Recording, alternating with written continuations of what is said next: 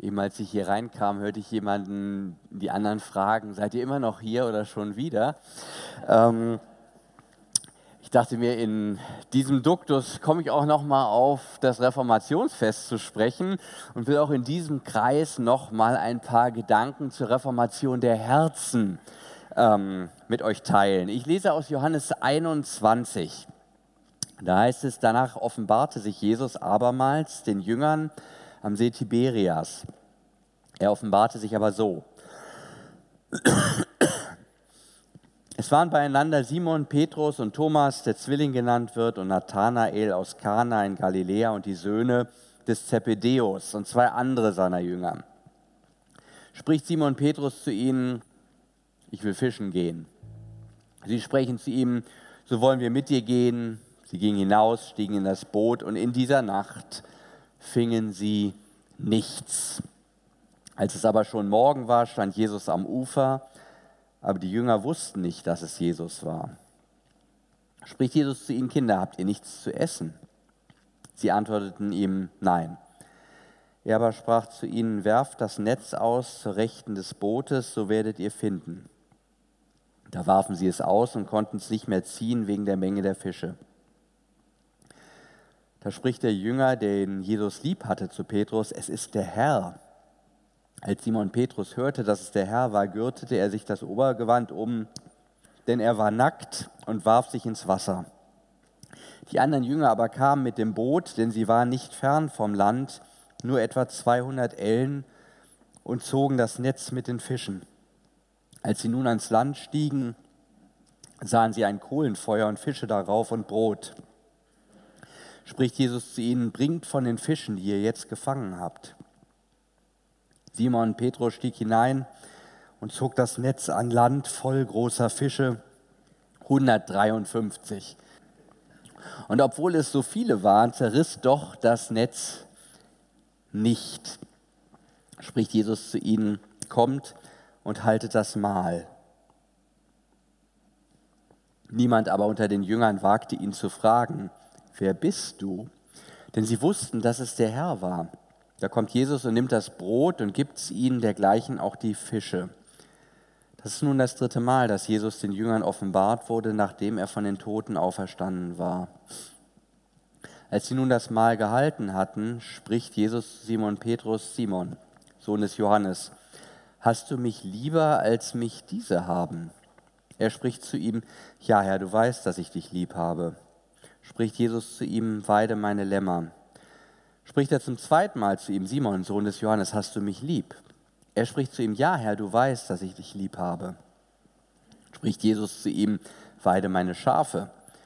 Spricht er zum dritten Mal zu ihm, Simon, Sohn des Johannes, hast du mich lieb? Petrus aber wurde traurig, weil er zum dritten Mal zu ihm sagte, hast du mich lieb? Und sprach zu ihm, Herr, du weißt alle Dinge, du weißt, dass ich dich lieb habe spricht Jesus zu ihm, weide meine Schafe. Ich habe den Text ausgewählt, weil Unglaube immer so schön unspektakulär daherkommt. Er gebärdet sich als das Normale, als Alltag, als das, was wir doch immer so gemacht haben, beziehungsweise das, was alle machen. Die Jünger gehen fischen. Wer sollte was dagegen einzuwenden haben? Schließlich sind sie ja Fischer so wie wir. Wir sind Menschen, wir essen, wir trinken, wir arbeiten, tun, was zu erledigen ist, schlafen, oft zu wenig, versuchen Freiräume zur Entspannung rauszuschlagen. So sind Menschen. So ist auch unsere Kirche. Das ist eine Institution. Was machen Institutionen? Sie verfolgen Interessen, sie sichern ihren Einfluss, sie pushen ihre Themen, sie betreiben Lobbyarbeit. Aber die Jünger, die sind ja noch mehr. Sie sind nicht nur Fischer, sie haben ja von Jesus seinerzeit einen ganz konkreten Auftrag bekommen. Menschenfischer. Sie sollten Menschen für ihn gewinnen. Sie sollten das Reich Gottes bezeugen. Gott kommt, bahnt einen Weg unserem Gott. Er lässt uns nicht allein, überlässt die Menschen nicht ihrem Schicksal. Eine neue, aufregende, heilvolle, gerechte Welt sollte im Anzug sein. Kehrt um, werdet Teil dieser neuen Welt, haltet Reformation, reformiert euch, kommt wieder in Form, in die Form, zu der Gott euch erschaffen hat, lebt als Gottes Ebenbilder. Tja, und nun diese Situation nach Karfreitag. Außer Spesen nichts gewesen, Jesus tot, nichts war's mit Gerechtigkeit. Die wurde zu Grabe getragen bei dem Prozess in Jerusalem mit diesen meineidigen Zeugen. Das zieht einen runter. Die Leichtigkeit des Reiches Gottes weicht der Schwerkraft des Unglaubens. Der kommt ganz unspektakulär daher als Routine und Geschäftigkeit, so ein bisschen grau. Man tut, was man kann und das ist nicht viel. Man spürt die Fruchtlosigkeit, die Jünger fangen nichts. Sie wirken irgendwie isoliert in dieser Geschichte, wo sie da in ihrem Boot da hin und her fahren. Ein paar talentfreie ehemalige Idealisten, die jetzt unbeholfen durchs Leben rudern. Am Strand versprengt noch ein paar andere. Sollen wir fischen? Ja, ach nö, ach, ich weiß auch nicht. So sieht eine Kirche aus, die ihren Auftrag und ihre Vision verloren hat. Komm doch mit mir, ich weiß auch nicht, wo es lang geht. Der Weg ist das Ziel, wir sind alle Suchende, wir werden die Zeit schon gemeinsam totschlagen. Vielleicht machen wir zusammen ein Charity-Projekt, ach, gähn, ja. Ja, was tun? Wie kriegt man müde Männer munter und die Frauen natürlich auch? Da kann man jetzt einen Haufen Organisationsentwickler reinschicken. Ich kann Strukturreformen anstoßen oder heiße Programmschriften auflegen. Man könnte sich auch neu erfinden, Reframing nennt man das heute. Man sei ja jetzt nicht mehr Fischer, man ist so mehr so Bootsbauer. Hat auch was mit Wasser zu tun. Dann fällt es auch gar nicht so auf, dass man nichts fängt. Dann werden Seelsorger plötzlich Psychologen, dann Menschen, die die Liebe Gottes diakonisch weitergeben, die werden Sozialarbeiter, Evangelisten, Lebensberater, Prediger, Politiker, nicht? Im Kleinen und im Großen. Das persönliche geistliche Leben kann versanden, ebenso wie ein ganzer Kirchenapparat. Die Wüste holt sich die Oasen zurück. Geistliches Leben verödet. Was bleibt, ist dann nacktes Leben auf Sand gebaut. Und genau deshalb brauchen wir immer wieder Reformation. Wir brauchen den, der sich mit diesen Wüsten auskennt, als Einzelne und auch als Kirche. Und wer Reformation feiert, ohne sie zu halten, der schmückt nur die Gräber der Propheten. Reformation halten bedeutet, auf unseren Text jetzt mal angewendet, erstens Geh niemals fischen ohne den Herrn. Zweitens, hör auf sein Wort, sonst wird dein Lebenshunger nicht gestillt. Drittens, vertraue nicht dem Anglerlatein, auch nicht deinen eigenen Angelkünsten, sondern ihm allein. Viertens, ob der Fisch beißt, liegt nicht bei dir. Dass dein Leben ein erfolgreicher Fischzug wird, liegt vielmehr in der Hand dessen, der die Fischschwärme lenkt. So, das war mal Reformationstheologie auf Fisch gebürstet. Nun noch mal etwas ausführlicher mit für manchen unter uns nicht völlig unbekannten Überschriften. Erstens, Christus allein.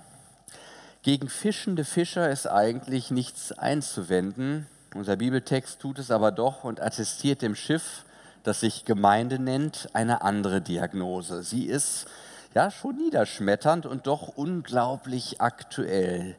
Sie wussten nicht, dass es Jesus war. Das ist das Kernproblem der Kirche zu allen Zeiten. Wir machen unser Ding ohne Jesus. Diese verdammte, und das sage ich jetzt durchaus bewusst, Christusvergessenheit, diese Entfremdung vom Herrn der Kirche, hält man ihn für tot? Ist er etwa nur der Gründer oder der Ideengeber einer Bewegung, die aber jetzt auf sich allein gestellt ist, die sich auf eigene Faust durchschlagen müsste, die sich ihr Programm und ihre Regeln selber gibt, seitdem ihr Gründer im Grab verschimmelt ist? Haben wir etwa keinen Auftrag von Jesus bekommen, dass wir eigenmächtig sagen könnten, ich mache jetzt das und das, das segnen wir jetzt mal, das finden wir cool, aber Mission, lass mal, das ist nicht so unser Ding. Eine Kirche, die nicht mehr von ihrem Herrn spricht. Eine Kirche, die nicht zuerst fragt, was Jesus will, nicht what would Jesus do. Eine Kirche, die nicht zur Zeit und zur Unzeit bereit ist, ihren Herrn als den lebendigen Herrn zu bekennen, der da ist und der da war und der da kommt, wie es immer so schön in der klassischen Liturgie heißt, sondern ja, da, da ist man keine Kirche mehr, dann ist man ein Fischereibetrieb, ein Verein zur religiösen Brauchtumspflege.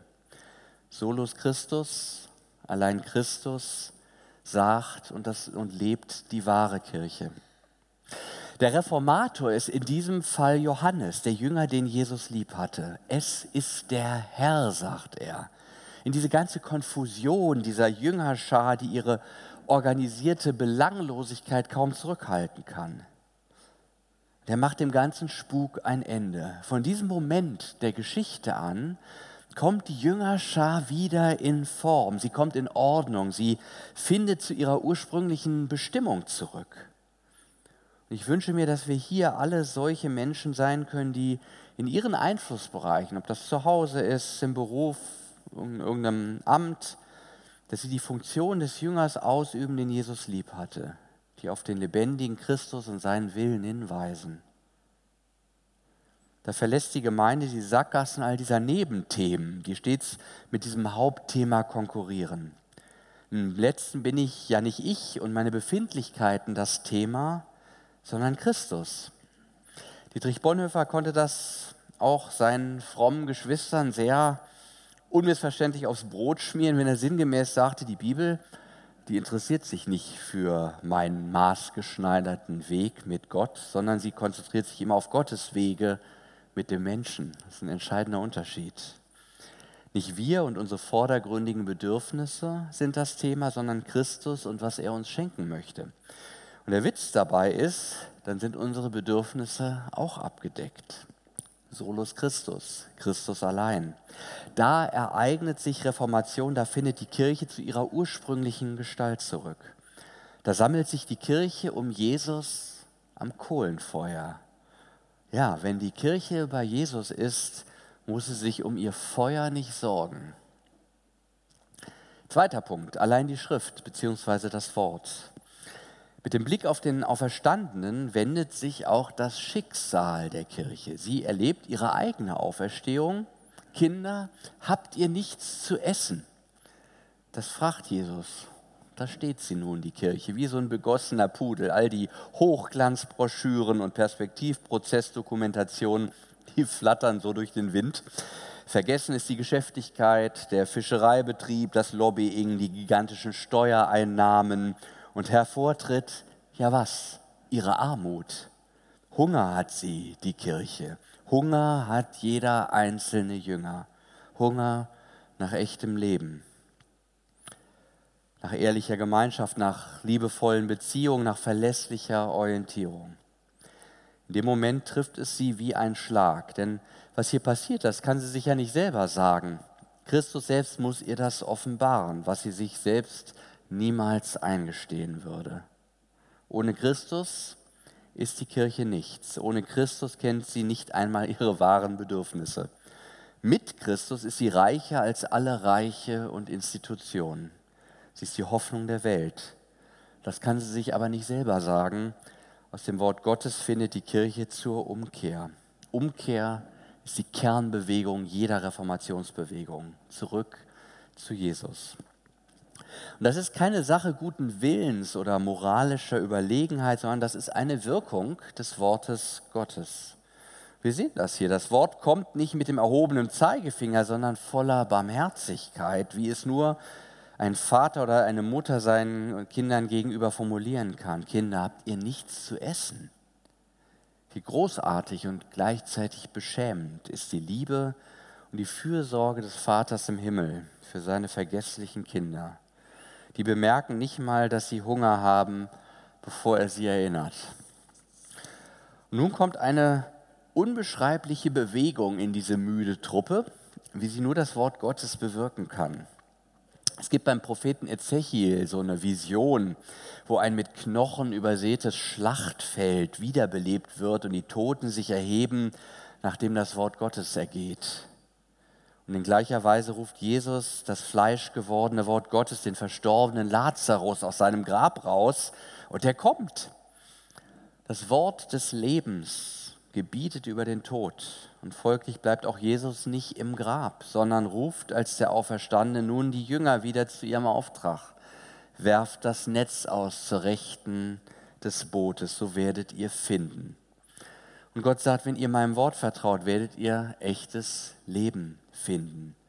Dann bekommt ihr eine Berufung, die euch tiefer ausfüllt als irgendein Job zum Broterwerb. Dann habt ihr einen Beruf. Eure Arbeit erfüllt sich im Dienst der Nachfolge. Fischer werden zu Menschenfischern. Lehrer helfen Schülern dazu, die zu werden, die sie vor Gott sein sollen. Ernährungswissenschaftler helfen ihren Klienten zu erkennen, dass sie nicht vom Brot allein leben. Und Informatiker bringen ihren Kunden nahe, dass auch der Mensch ab und an einen Reset braucht, beziehungsweise dass mancher Lebensentwurf längst viral unterwandert ist. Es ist das Wort, das den großen Unterschied macht. Es bringt die Gemeinde in Form. Es unterscheidet sich vom Geschwafel der Funktionäre. Es ist die Urgewalt des Wortes, die diese Welt ins Sein gerufen hat, sie in Bewegung hält und auch das letzte Wort behält. Es ist wie ein Hammer, der Felsen zerschmettert. Es ist die Kraft, aus der wir uns auch hier im Expo-Wahl leiten lassen wollen. Geistliche Leitung geschieht nicht aus dem Herrschaftsanspruch von Hierarchien, sondern aus der Vollmacht des Wortes Gottes. In der Gemeinde herrschen nicht Funktionäre durch Ämter, Hierarchien und Direktive, sondern Christus selbst will in seiner Gemeinde herrschen durch sein Wort. Und dann kommt die Kirche in Form. Drittens, allein aus dem Glauben. Ich finde, unser Predigtext hat schon eine bewegende Botschaft. Jesus gebraucht die, die ihn schon fast vergessen haben. Und diese Botschaft ist bewegend im wahrsten Sinne des Wortes. Petrus kommt in Bewegung und wirft sich ins Wasser. Und die anderen Jünger aber kamen, heißt es. Die Kirche, die Gemeinde wird dann zu einer echten Bewegung, wenn sie sich auf Gottes Wort einlässt, wenn sie ihm glaubt. Erfahrene Fischer hätten ja allerlei einzuwenden gehabt gegen Jesu Rat. So nach dem Motto, die Worte höre ich wohl, allein es fehlt der Glaube. Die Berufserfahrung lehrt, dass in der Fischerei am Tag eh nichts zu fangen ist. Ob man das Netz links oder rechts auswirft, ist eigentlich auch Schnuppe. Wobei unsere Kirche, das sage ich jetzt augenzwinkernd, es in heutigen Zeit schon eher links auswirft. Aber ernsthaft, die Bewegung kommt in die Jüngerschaft in dem Moment, wo sie glaubend über ihren Schatten springt und sich mehr auf ihren Herrn als auf sich selbst und ihre Erfahrungen zu verlassen beginnt. Petrus lässt alles hinter sich und die Jünger an Land unterbrechen alles, was sie bis dahin getan haben. Sie hören auf, um sich selbst zu kreisen und bewegen sich stattdessen auf eine neue Mitte zu, indem sie sich um Jesus versammeln und mit ihm Mahlgemeinschaft halten, wie wir gleich auch wieder. Der Glaube ist die Geburtsstunde des neuen Menschen, der sich von Gott unterbrechen lässt, der sich sagen lässt, ab heute alles neu, alles auf Anfang heute mit Jesus. Und vielleicht hast du das schon vor zehn Jahren getan oder in deiner Jugend, ich auch, aber ich merke, ich muss es immer wieder tun. Es immer wieder festmachen, heute mit dir, Jesus. Sonst werde ich nur im Trüben fischen. Und was für den Einzelnen gilt, das gilt zugleich für die Kirche. Sie lebt aus dieser heilsamen Unterbrechung durch das Wort. Sie ist nach Luther eine Schöpfung durch das Wort und sie gewinnt ihre Worte aus dem Hören auf das eine Wort, auf Jesus Christus. Sie ist kein Ergebnis korrekter Gesinnung oder keine Achse des Guten. Manchmal ist sie ganz anderes als das. Kein Erzeugnis erfolgreicher Strukturen oder effektiver Lobbyarbeit. Sie erzielt keine Deckungsgleichheit mit politischen Parteien oder Richtungen. Es gibt Christen ganz links und ganz rechts, bei den Grünen und wohl auch bei der AfD. Christsein steht auch jenseits von konservativ und liberal. Es lebt konservativ aus dem ewigen Wort und gewinnt im Glauben daran die Freiheit, die Liberalität eines Christenmenschen. Es ist beides drin. Und daraus erwächst im wahrsten Sinne des Wortes Geistesgegenwart mit den entsprechenden Handlungsoptionen. Mit dem Geist von Parteiprogrammen jeglicher Couleur hat das wenig zu tun. Erscheint die Kirche hingegen so als Papagei des Politsprechs, dann ist das als eine Demenzerscheinung zu werten. Das Wort dringt nicht mehr so richtig durch. Christusvergessenheit und Unglaube, die zeitigen dann Wortfindungsstörungen. Anstelle des Wortes Gottes tritt dann so der Wortschwall, die Geschwätzigkeit, der Jargon. Man redet dann über alles und jedes, aber nicht mehr über den einen, den ewigen, den menschgewordenen, herrlichen Gott, den Mann am Feuer. Aus der Klarheit des Wortes wird das Allglatte, dieses geschmeidige Wort der Funktionäre, dieser Formulierung des Äquidistanten einerseits, andererseits. Die Fülle des Wortes wirkt dann wie eine leere Hülle. Erklärungen statt Klarheit, Beschwörungen statt Scheidung der Geister. Die Gemeinde bleibt hungrig. Woran liegt das? Weil es auch einen Glauben an die bestehenden Machtverhältnisse gibt. Man nennt das dann Befangenheit oder Opportunismus. Es gibt einen Glauben an die Gesetze der Öffentlichkeitsarbeit. Man nennt das dann PR-Management. Diese Spielarten des Glaubens konkurrieren immer auch mit dem Glauben an Christus und sollten nicht mit ihm verwechselt werden. Und das sollte uns Ansporn sein, uns selbstkritisch zu fragen, was behindert mich in meinem Glauben an Christus allein? Ist es Menschenfurcht? Ist es Eitelkeit? Ist es Harmoniestreben? Stolz?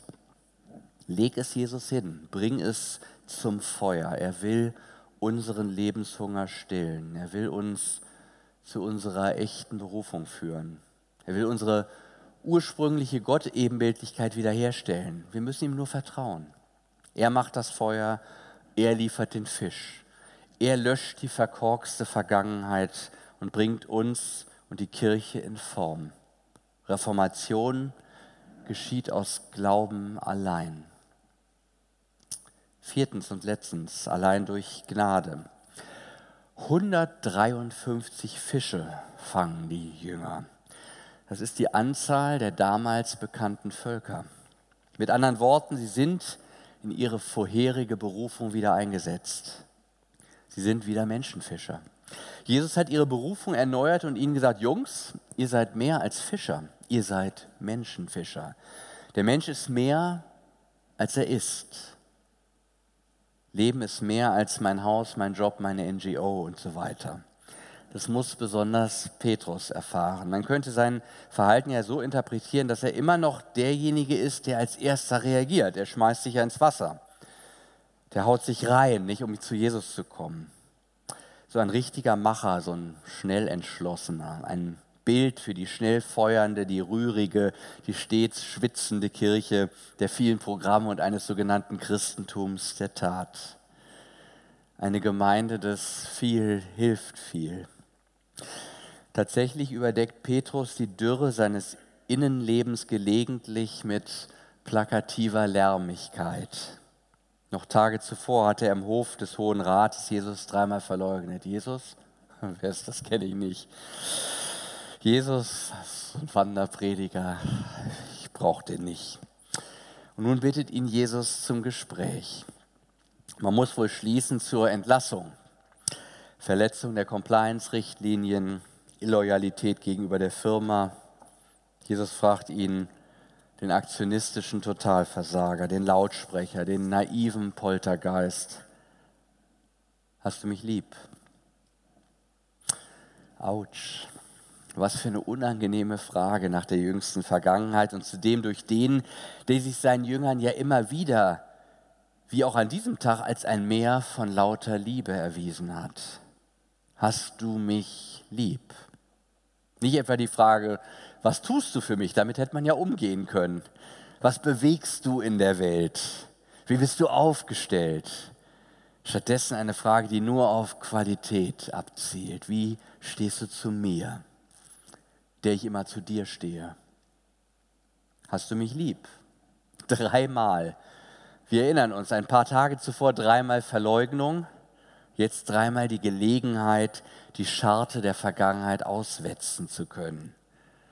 Vergangenheitsbewältigung im Sinne von zurück in die Zukunft. Siehe, ich mache alles neu, weide meine Schafe, das ist Gnade. Gott streicht unsere Vergangenheit mit einer neuen Beauftragung. Du bist nicht festgelegt durch deine Vergangenheit. Du bist nicht die durch den Schmutz der Sünde und die Fehler der Vergangenheit verunstaltete Kreatur. Ich sehe in dir ein Ebenbild Gottes. Ich sehe in dir den Hirten der Gemeinde, weil du durch meine Liebe, da wo du sie zulässt, gesund geliebt wirst. Das ist der Mensch, dazu berufen, sich Gottes Gnade gefallen zu lassen, sich seiner Liebe auszusetzen wie die Blumen dem Licht. Nicht, weil Petrus so ein nassforscher Typ ist, erhält er seine Berufung, sondern weil er sich Gottes Liebe gefallen lässt. Aus reiner Gnade. Kein Dazutun. Gott beruft nicht die Begabten, sondern er begabt die Berufenen. Ich habe das schon öfter gesagt. Einzige Qualifikation, sich Gottes Liebe gefallen zu lassen. So kommt der Mensch und die Kirche ganz neu in Form. Ja, in diese ursprüngliche Form.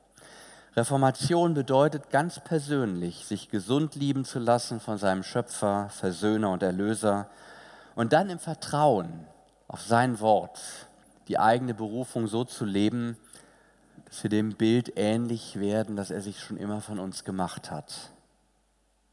Amen.